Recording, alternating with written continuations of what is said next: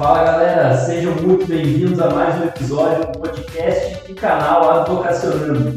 Eu sou o Guilherme Chocalho. E eu sou o Rodrigo Guerin. Nesse podcast falamos sobre direito, advocacia e empreendedorismo. No episódio de hoje vamos falar sobre os diferenciais que o advogado pode ter né, e a gente aconselha que tenha para se diferenciar no mercado de trabalho. Say hey, hey, hey. Hey, hey, hey. Perfeito. Então a gente separou aqui cinco diferenciais que a gente elencou como sendo muito importantes para a advocacia. E o primeiro deles é oferecer um atendimento personalizado. O que, que seria isso? Seria você entender quais as necessidades do teu cliente na tua prestação de serviço e adequar o teu serviço a essas necessidades. Por exemplo, atendimento virtual, online, ainda mais em tempos de pandemia, né? Outro exemplo seria você dar feedbacks uh, com certa periodização, né? É, você, por exemplo, falar, ó, de quanto em quanto tempo você quer ser informado das partes mais importantes do processo, né? Aí ele pode dizer semanalmente, mensalmente. Ver também se cabe para o processo, né? É. Tem alguns processos que são muito rápidos, né? Uh, juizado especial, de repente, ou processos administrativos que uh, vai ter poucos atos no processo mas você oferecer um, um, serviço personalizado é você dar a opção para o cliente ver o que, que seria mais interessante para ele no processo. Perfeito. E até a questão de horário, de atendimento, de acordo com a rotina do seu cliente, né? E o número dois aí, a dica número dois seria a comunicação assertiva com o seu cliente.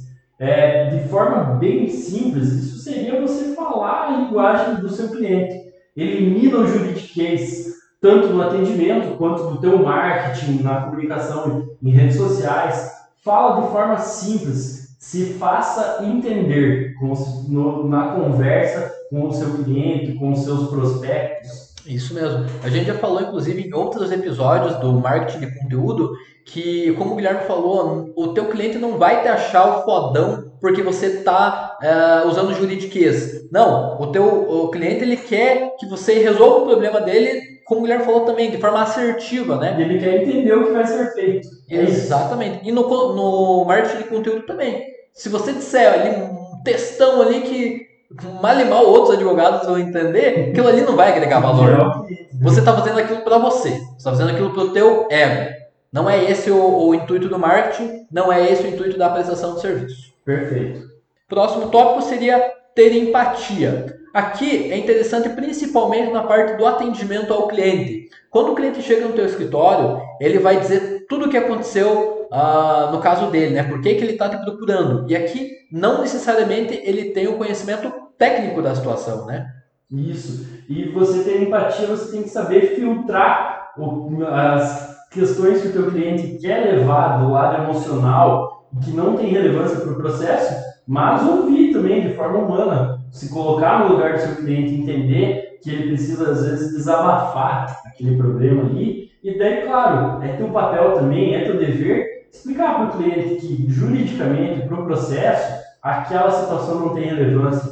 Então, você evita que ele fale aqui numa audiência, pode exaltar os ânimos das partes, coisas nesse sentido. Mas ter empatia de ouvir, apesar disso. Não fica querendo cortar o cliente, né? Porque não é relevante para a parte jurídica. E às vezes ouvindo também o cliente, você consegue pescar uma coisa que ele é, nem sabia que teria um que direito, né? Exato. Um Então é importante você ter empatia também para isso. Se você for muito direto ao assunto, às vezes você é, não foca também nas outras coisas que não estão evidentes, né? É. Que também é importante. Quando você está ouvindo com atenção, você não vê só o que está evidente, mas o que está em torno também, né? Isso, pode ter oportunidades aí para o teu cliente e para você também, né? Excelente. A dica número 4 seria utilize a tecnologia como sua aliada na prestação de serviços. Aliada sua e dos seus clientes, né? Aí seria, por exemplo, o WhatsApp Business para facilitar a comunicação, o próprio exemplo do atendimento online, ainda mais hoje em dia aí com a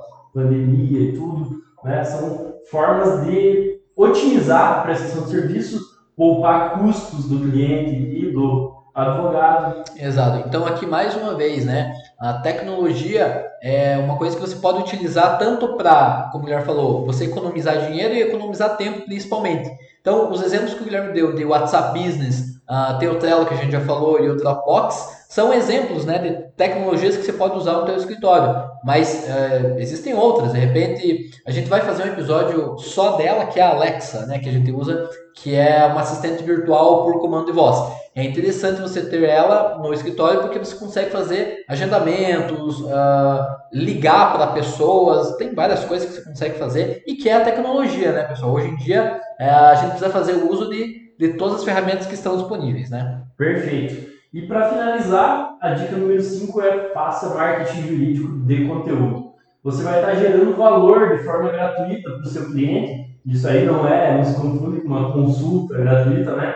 Mas você vai estar informando o seu cliente, o seu, as pessoas que te seguem, que vê aquele seu conteúdo ali, vai estar informando de direitos ou deveres que é interessante para a sociedade saber. Isso aí é até um dever do advogado, da advogada, prestar esse tipo de serviço para a sociedade. Né? E aqui a gente está tratando né, de diferenciais do advogado. Então, essa questão do marketing de conteúdo ainda é uma coisa relativamente nova. Né? A partir de, a, apesar de já ter alguns anos, é uma coisa que eu vejo poucos advogados fazendo de forma assertiva que é como a gente já falou, uma comunicação uh, que seja compreensível pelo cliente e que gere resultado. Então, você fazer marketing de conteúdo não é só um diferencial, mas como o Guilherme falou, é o seu dever, né?